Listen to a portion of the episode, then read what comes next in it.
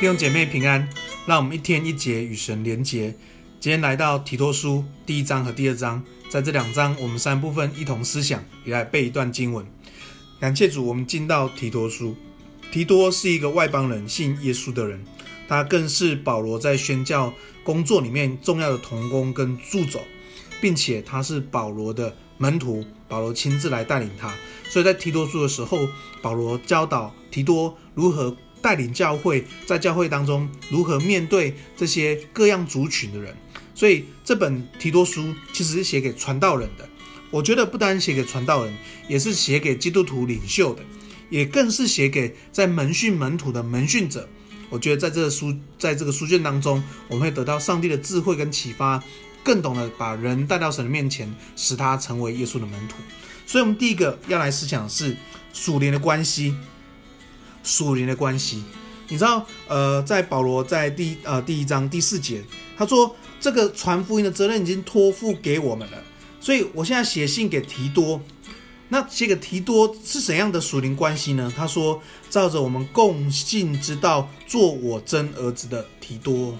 所以属灵关系就是属灵父亲，呃，属灵母亲跟属灵的孩子，因为在在上帝的。道里面，在上帝的真里面，我们有这样属灵的关系，这是一个亲密感，这是一个、呃，这是一个很深入的一个美好的关系。所以提多就跟着保罗学习耶稣，所以、呃，保罗常说：“你要效法我，如同我效法基督。”所以提多就学习保罗，在各处宣教、建立教会、传扬福音。所以，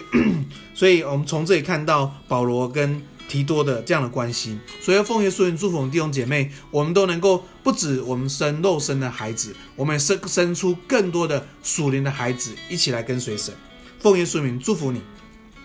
第二个，我们来思想是教训遵守，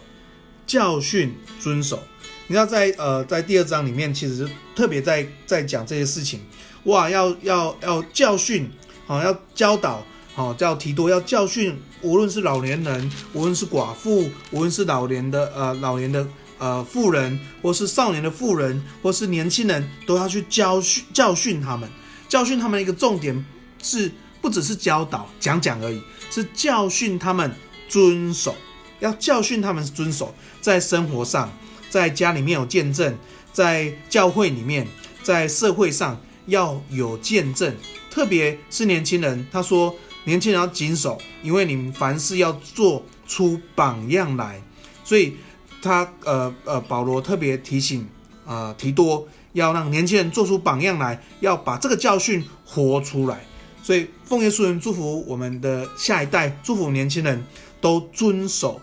教训耶稣的生命，让我们活出耶稣的生命。奉耶稣人祝福我们下一代更多的跟随耶稣。第三个，我们来思想是讲明责备，讲明责备。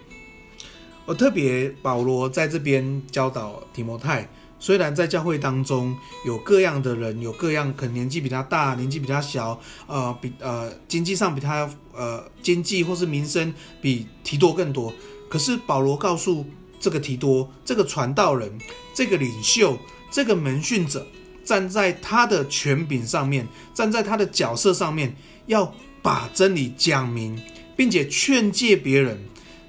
甚至要责备别人。所以，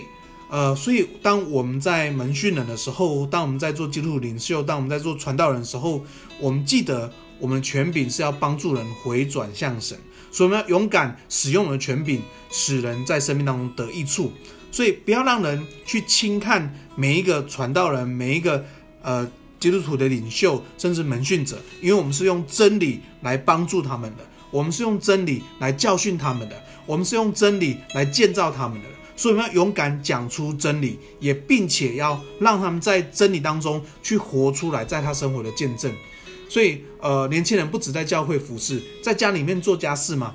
好，那我们的、我们、我们的、我们的、我们的长辈，我们的、我们的呃呃年长的妇人，我们呃年轻的妇人，我们教会的呃这些弟兄，我们是否真实的活出上帝的心意呢？所以你需要有人门训你，需要人去知道你的生命怎么去活，你怎么面对呃生生活上的一些大大小小的事，其实活出耶稣是日常生活，在每件事情上面。所以奉耶稣名祝福你，让有人对你的生命可以讲真话，有人可以把你看清楚。让我们在软弱当中，因着被责备，因着被鼓励，因着被建造，我们在软弱当中显出上帝的刚强，显出上帝的荣耀来。所以奉耶稣名祝福你。今天我来背一段经文，